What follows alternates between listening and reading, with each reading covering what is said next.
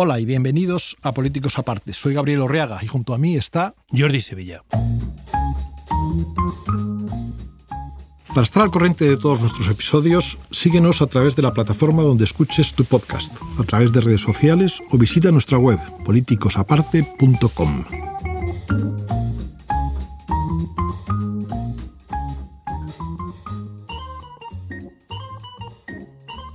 Hola Gabriel, ¿qué tal? ¿Cómo estamos? Muy buenas. Vamos a, a, empezar, si te parece, la parte de preguntas que nos han preparado el equipo de producción y que tienen en cuenta lo que han ido también haciéndonos llegar los, oyentes a los que invitamos a seguir enviando preguntas de aquellos temas que les parezcan de especial relevancia. Y, hay una que, creo que estás eh, más cualificado para, para contestarla que yo. Estos últimas, eh, estos últimos semanas o días eh, ha habido un informe de los letrados de Cortes que están en la comisión que está debatiendo el tema de la, proposición de ley de, de, amnistía que ha sido crítica con la proposición de ley, y esto le ha dado mucha relevancia a la pregunta eh, y eh, al, al, informe que han sacado, y también un poco distinta al informe general que los letrados globales de las Cortes eh, habían, habían hecho sobre el propio tema de la amnistía. ¿no?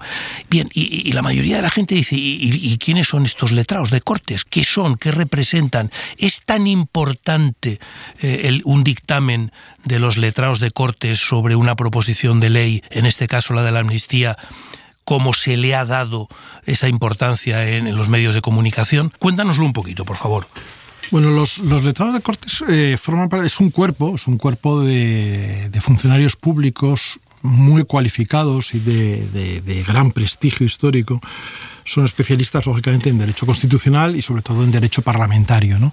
Y actúan como asesores de los diputados y de los senadores eh, en la tramitación de los proyectos de ley. No solo esa es su función, es decir, los, los letrados de las Cortes, en general, son los funcionarios que dirigen toda la actividad de la Cámara, es decir, el servicio de documentación del Congreso, la biblioteca, eh, la gestión económico y financiera, las relaciones internacionales, cualquier función de las que se desarrolla. Serían como los abogados del Estado, pero en lugar del Estado no, de las Cortes, por serían, de alguna manera. O... Al tiempo serían los abogados del Estado y los administradores generales. Vale. O sea, serían o sea, cubren en realidad, vale. es el único cuerpo superior de, de, las Cortes Generales y por lo tanto cubren todas las funciones, aunque la específica y la que les da más razón de ser efectivamente es la del asesoramiento legal de, de, los diputados. De hecho, en las comisiones donde nosotros hemos estado, siempre, hay, siempre un hay, un letrado. Siempre hay un letrado que es al tiempo asesor jurídico y un poco el secretario de la comisión, digamos, es el que lleva el día a día, el que va levantando luego las actas, el que da fe de los acuerdos o del resultado de las votaciones. ¿no?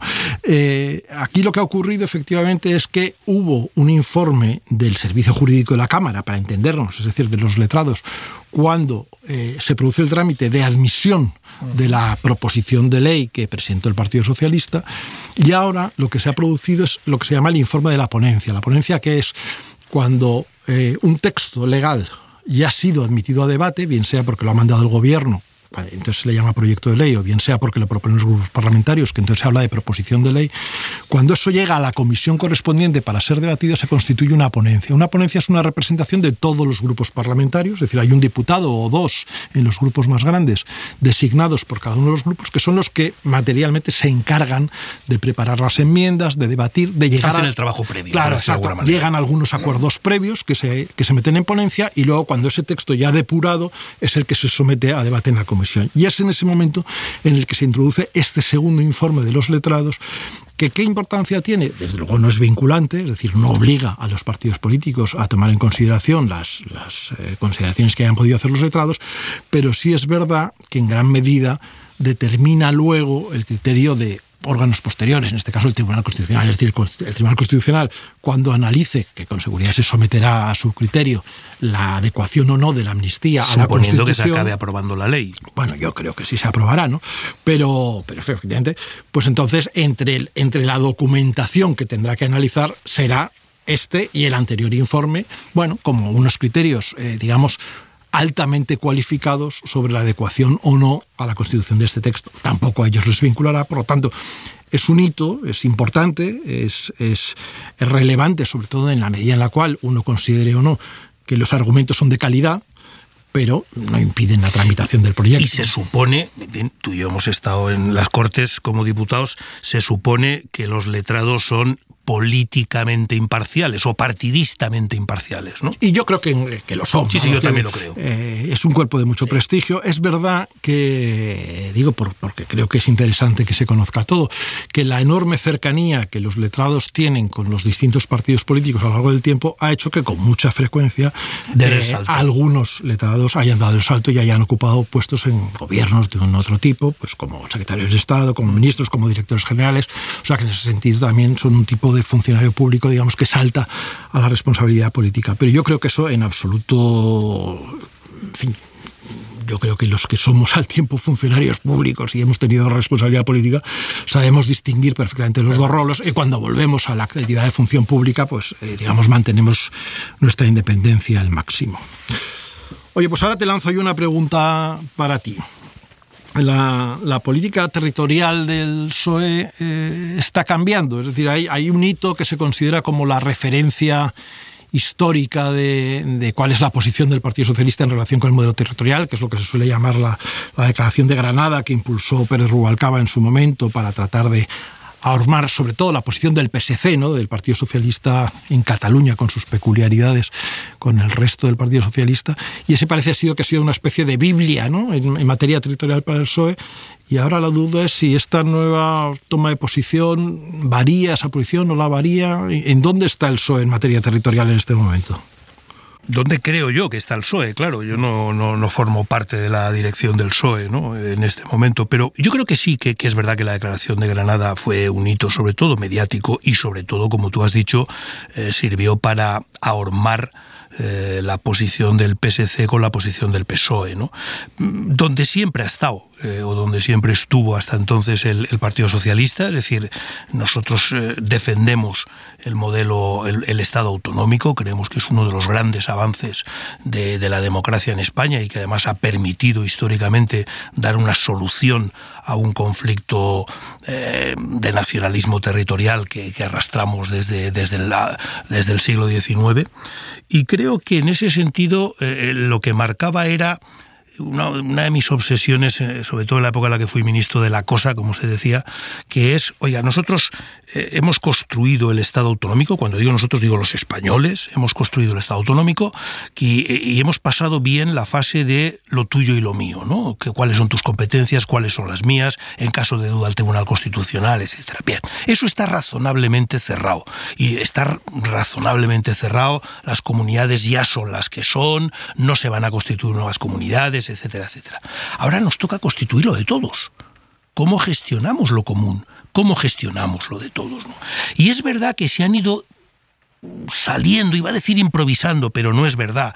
Pues, por ejemplo, la conferencia de presidentes, eh, conferencias sectoriales, el Consejo de Política Fiscal y Financiera, etcétera, pero que son órganos de cogobernanza, como se dice ahora, de gran importancia, pero que no están regulados de ninguna manera y que creo que deberíamos de darles el carácter eh, que en algunos casos merece como sería incluirlos en la propia en la propia reforma de la, de la Constitución o por ejemplo eh, regular la participación. Eso me tocó hacerlo a mí de las comunidades autónomas en la Comisión Europea y en los debates de Bruselas cuando se tratan temas que son competencia que en España ejercen las comunidades autónomas o sobre todo cómo se forma eh, ese bien común o ese interés común eh, cuando son temas compartidos. ¿no? Esa era un poco la idea de lo que se ha dado el salto federal, quiero decir, es, es dar un poco, estructurar que funcione mejor lo que ya existe. ¿no? Y sobre todo, que es una cosa que yo siempre la he reclamado, el gobierno central tiene que tener también su estatuto de autonomía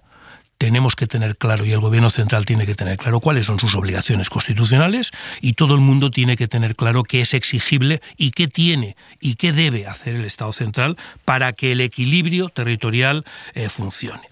Yo creo que desde esa óptica, los últimos acuerdos, especialmente los de financiación y CHUNS, eh, se han interpretado de una manera eh, equívoca es verdad que, en, Cataluña hay fuerzas políticas, en su momento incluso el PSC, que estuvo mirando eh, el modelo del cupo vasco para, para, equipararse a él. Siempre dijeron nosotros queremos como los vascos. Es verdad que la excepción vasca y navarra eh, es una excepción excepcional, y por tanto en ese sentido se mantiene por otro tipo de razones y se mantiene en la Constitución del 78, pero por razones también, también históricas.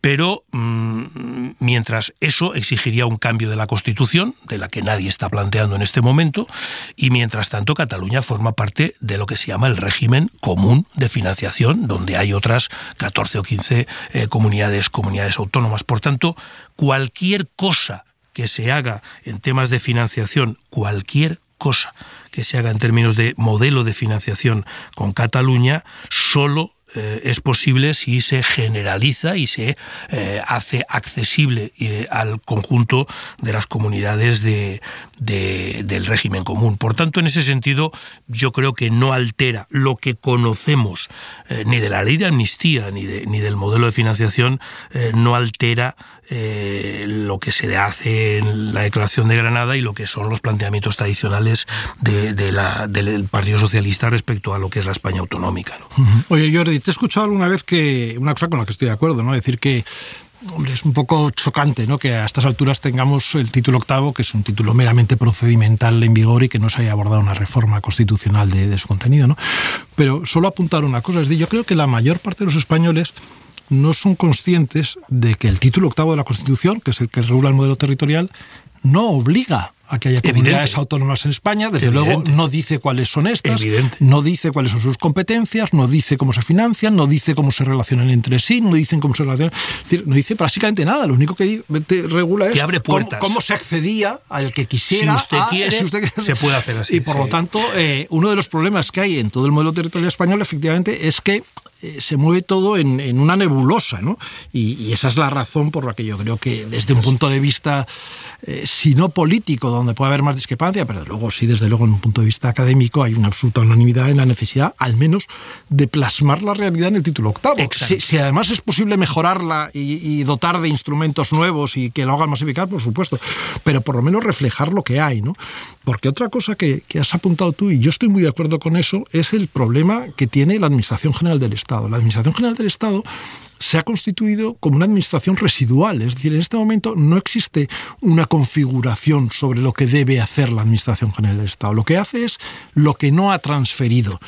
Cubrir huecos. Claro, no obedece a ningún modelo, es lo que queda.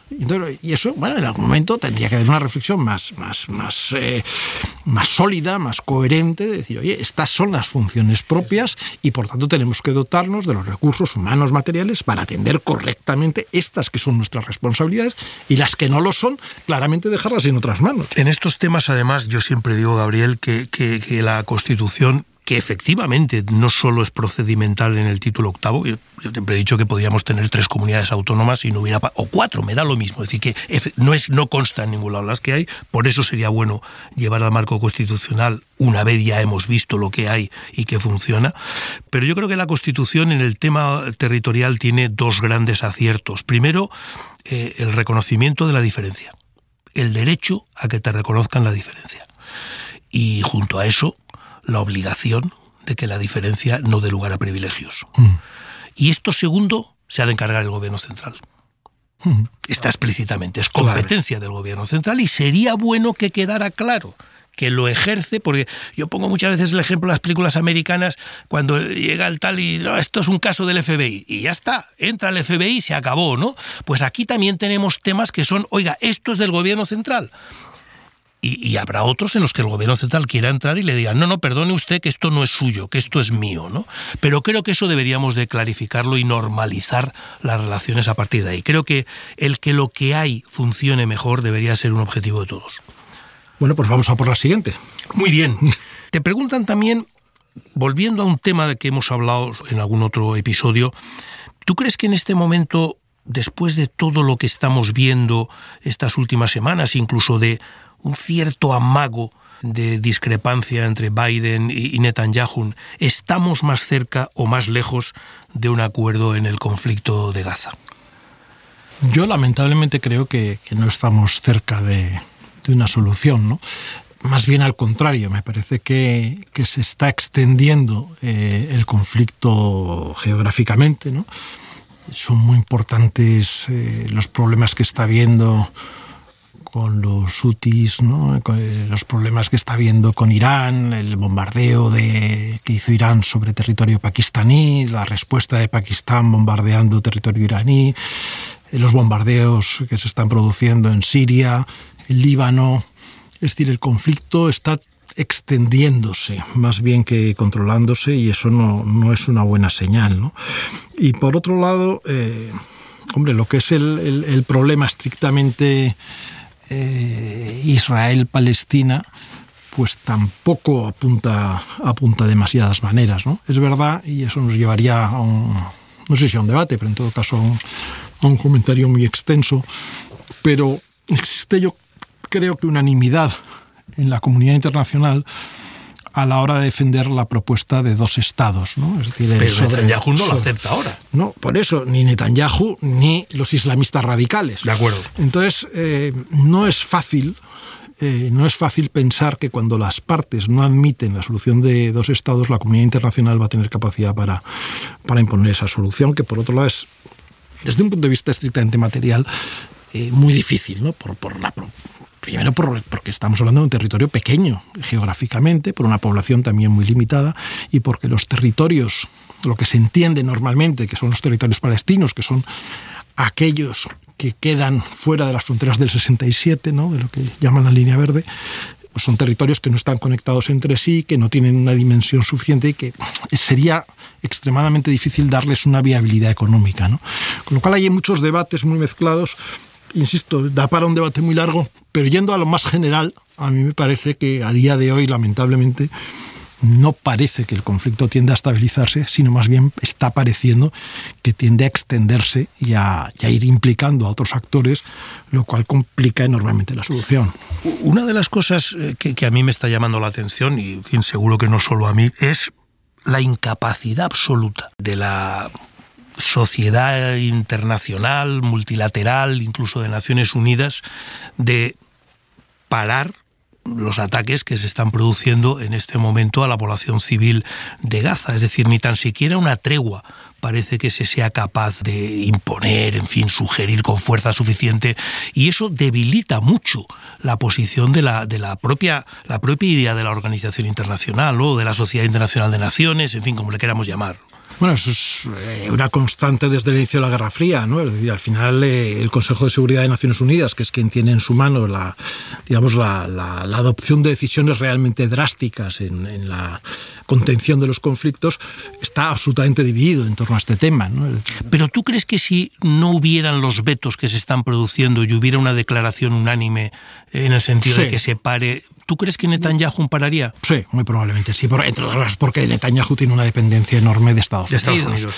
por lo tanto, la influencia. Ahí lo que pasa es que cada, cada uno está jugando su rol, ¿no? Yo creo que, que China también está jugando su, su, papel, que es novedoso. Por supuesto, lo está queriendo jugar Irán de una manera muy, muy activa, eh, de una manera distinta, pero Arabia Saudita también quiere consolidar su posición. Turquía contamina la posición de, de, la OTAN, porque como miembro de la OTAN muy relevante digamos, a efectos de proyección de fuerza militar sobre, sobre esa zona del mundo, no está alineado con el resto de los socios del de, Tratado del Atlántico Norte. Es decir, eh, hay, hay, muchas variables, pero sobre todo lo que hay es intereses muy contrapuestos por los agentes o por los sujetos principales de la política exterior y por lo tanto hace muy difícil una operación concertada. ¿no?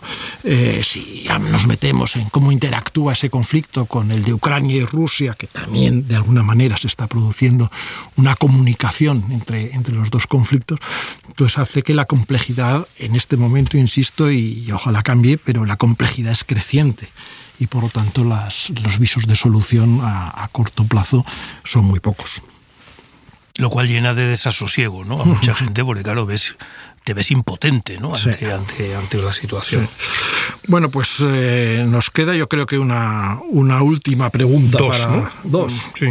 Pues dos. La de Trump. ¿Qué, ¿Qué, puede significar la victoria de Trump? Seguimos celebrando primarias ya, ya a buen ritmo, ¿no? Casi cada semana hasta que lleguemos a las elecciones. De Santi se ha retirado. En noviembre de Santi sí, ahora parece que, que es una candidata, la, la, la, principal alternativa, aunque a gran distancia de Trump dentro de los republicanos. Eh, ¿Cómo lo ves? Bueno, yo creo que en este momento el debate, más que quién será el candidato republicano, eh, el debate es si los tribunales van a paralizar o no la candidatura de Trump, ¿no? Que debate sobre el que hay mucho debate, valga la redundancia, porque no está claro eh, ni tan siquiera que se llegue a tiempo, ni tan siquiera que una declaración en ese sentido del Tribunal Supremo, el impacto que vaya a tener a efectos prácticos. Ahí hay un gran debate doctrinal, porque yo creo que no se ha producido nunca una situación, una situación como esta, aunque es evidente que en el mientras tanto, conflicto judicial en contra de lo que parecería lógico y sensato, pues le está viniendo muy bien en términos electorales a Trump, ¿no? Yo creo que la posición de Biden se está debilitando mucho, quizá demasiado. Se está mencionando que uno de los problemas que está teniendo es precisamente este apoyo tan cerrado que está haciendo con Netanyahu, porque es evidente que hay una parte importante de votante demócrata que, digamos, sin ser antijudío, es mucho más pro causa palestina o simplemente no cree que la solución al terrorismo de Hamas sea lo que están haciendo el gobierno israelí en, en, Gaza y que eso puede debilitar la posición, la posición de Biden. De hecho, he estado leyendo estos últimos días que empieza a haber dentro de las filas demócratas la idea de que o hay otro candidato o la derrota demócrata está bastante asegurada. ¿no? Yo creo que más que nunca, y por la experiencia que tuvimos ya en la presidencia anterior de Trump, eh, no es una elección solo americana, es decir, tiene una repercusión internacional muy, muy fuerte. ¿no? Eh, conocemos ya al presidente, a Trump como presidente, conocemos las vinculaciones que tiene eh, con, con, con, Putin, conocemos fin, eh, la manera tan peculiar, por decirlo, con la que gestiona y desde luego la gran tendencia a encerrarse a Estados Unidos, no solo, no solo Estados Unidos lo primero, sino Estados Unidos lo único. ¿no? Y eso en este momento de conflicto eh, internacional, no solo en Gaza y en, y en Ucrania, sino, en fin, hay treinta y tantos conflictos bélicos en este momento en marcha en todo el mundo, en este momento de desglobalización razonablemente eh, controlada y de confrontación razonablemente controlada con China, eh, son momentos muy delicados. Yo creo que lo que en todo caso el simple riesgo de que pueda eh, Trump ser presidente y tener una presidencia muy mirándose el ombligo, por decirlo de alguna manera, el mismo riesgo debería de llevarnos a Europa a plantearnos si podemos seguir teniendo el nivel de dependencia que tenemos de los Estados Unidos, por supuesto en defensa, pero también en otras muchas cosas. Dicho de otra manera, si esta autonomía estratégica de la que ahora estamos haciendo gala no deberíamos de multiplicarla por tres o por cuatro si es que de verdad queremos ser un actor medianamente relevante en un panorama internacional con unos eh, líderes autocráticos como el chino y el y, ruso al alza y con, un, con una democracia eh, hasta ahora estelar como, como era Estados Unidos eh, en retirada. ¿no? Creo que ese es un debate importante porque nos jugamos mucho ya no solo nos jugamos el que ya me parecería suficiente democracia o más o menos democracia, sino un nuevo paradigma económico, social, militar, etcétera, ¿no? Es decir, creo que estamos viviendo, como lo decía la presidenta de la Comisión Europea en Davos, uno de los momentos más complejos y delicados del, panorama internacional de, los, de las últimas décadas. Y no sé si somos conscientes de la importancia que, del momento en el que estamos viviendo. Cuando se habla de, autonomía estratégica europea y, y, se habla en serio, claro, hay cosas muy importantes en estos días que, a las cuales yo creo que hay que prestar atención. ¿no? Decir, ¿qué va a pasar con la, con la operación de la, de la, Unión Europea en el Mar Rojo? Es decir, los países de la Unión Europea, no solo España, han sido muy reticentes a la hora de incorporarse a la fuerza multinacional. Esa era la siguiente pregunta, o sea que si quieres con eso terminamos. Que habían, que habían eh, digamos, puesto en marcha los norteamericanos. Europa tiene con todas las limitaciones, pero evidentemente tiene capacidades militares suficientes para velar por el tráfico naval en, en el área, pero tiene que haber una cosa que sería absolutamente novedosa y sería muy trascendente desde el punto de vista de qué es lo que quiere ser la Unión Europea de mayor, eh, si es posible hacer una operación militar conjunta en el área. Y yo creo que eso A eso tenemos que estar atentos y, tenemos que ver, porque eso sí que puede ser un, paso nuevo, relevante en el esquema de integración europeo. ¿no? Y en relación a Estados Unidos es verdad, ¿no? Eh, pasan cosas un poco sorprendentes en el sentido de que una aparente animadversión generalizada a Trump se va traduciendo en actos concretos que benefician a Trump. ¿no? Eh, tú lo mencionabas antes y a mí me parece que es, que es interesante. El tema este de la persecución judicial de Trump y su intento de inhabilitación como candidato.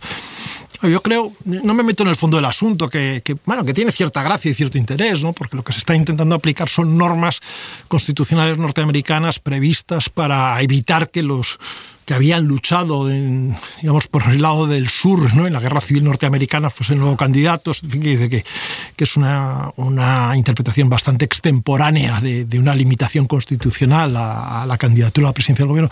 Pero más allá de que se tenga razón o no, lo que parece evidente es que en este momento la mayoría del Tribunal Supremo norteamericano está conformada por jueces designados por Trump y por lo tanto da lo mismo lo que vayan decidiendo los estados, cada uno de ellos, que al final pues eh, Trump si, si gana sus primarias será candidato eh, yo creo que con toda seguridad, ¿no? Pero mientras tanto, toda esta serie de pleitos le permiten articular un discurso populista de persecución injusta, de me quieren parar porque saben que yo soy el que va contra los poderosos, en fin, estas cosas típicas, y, y va avanzando, va avanzando, va avanzando, ¿no? Y por otro lado, también visto desde Europa, a veces es un poco difícil hacer, pero claro, Biden es que es un candidato muy tocado. Y en este caso, eh, y sin que sirva de precedente, yo creo que la edad sí es un factor. Es decir, Biden es un señor que objetivamente uno lo ve y lo ve como un señor mayor. Y para ser presidente de los Estados Unidos en una situación tan conflictiva como la actual, de elegir a una persona que, que, al margen de las decisiones que tú apuntabas, que yo estoy de acuerdo que efectivamente son divisivas en una parte de su propio electorado, pero aparte que, que, no tiene aparentemente unas condiciones eh, demasiado buenas. A las últimas concurrió con una vicepresidenta que ha demostrado ser un fiasco absoluto. Ha desaparecido por completo. Ha desaparecido y por lo tanto tampoco se sabe con quién haría ticket que pudiese de alguna manera ofrecer una garantía adicional, decir, bueno, oye, vamos con Biden, pero si no es Biden, será este otro o esta otra que lo podrá hacer tan bien como el primero. No sé, o sea, yo creo que ahí se les están juntando muchos factores que todos, en el fondo, favorecen a Trump. Insisto, cuando incluso dentro de, del mundo republicano norteamericano hay, sobre todo del más, digamos, más convencional, el más institucional, no sé cómo llamarlo, hay muy serias reservas sobre frente a Trump, frente a Trump ¿no? pero a pesar de esas reservas tampoco ellos son capaces de, de articular un candidato, un candidata parece ser eh, alternativa, ¿no? Entonces eh... ¿y no crees que, que esto al margen de, de, de, lo que pase con Trump o con, o con Biden o con los candidatos que sean mm, debería de llevar a la Unión Europea, tú lo has dicho, a pensar con independencia de lo que ocurra en Estados Unidos, qué queremos ser de mayor. Porque yo creo que ese debate lo seguimos teniendo pendiente, ¿no?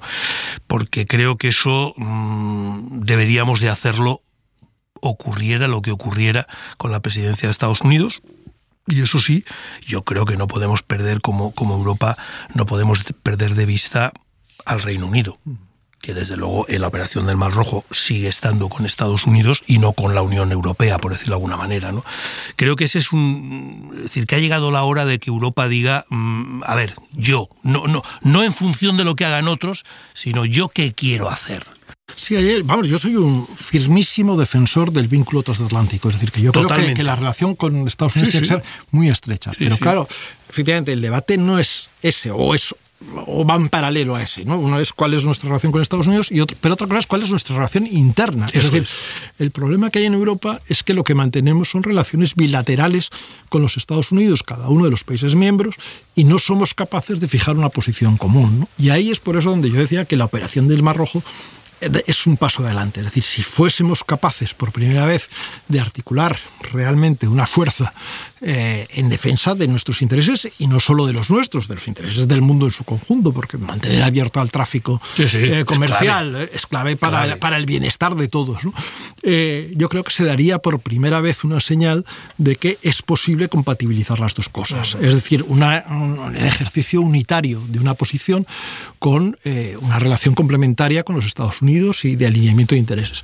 Es un poco lo mismo que en algún otro momento hemos hablado en relación con Ucrania. Es decir, o la Unión Europea es capaz de verdad de fijar una posición común y apoyar. propia, está claro. Eh, que si no, por supuesto, hay países que están muy implicados con Ucrania. Holanda está mandando recursos, aviones, los países nórdicos están haciendo un esfuerzo importante, Alemania en alguna medida también lo está haciendo, España también en su modeste, pues de alguna manera está haciendo un esfuerzo bélico de apoyo a, Ucrania, pero lo que no hay es una posición articulada común, ¿no? Y esa es la clave. Esa es la clave para que podamos hablar de verdad de Unión Europea y para que podamos operar como un sujeto con sentido propio en el, en el concierto internacional.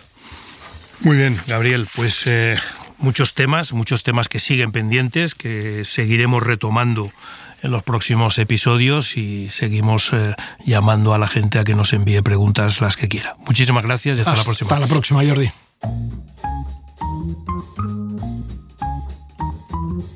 Políticos aparte es una producción creada por Gabriel Orriaga, Jordi Sevilla, Tom Barnes Marañón y Tom Barnes Luca de Tena.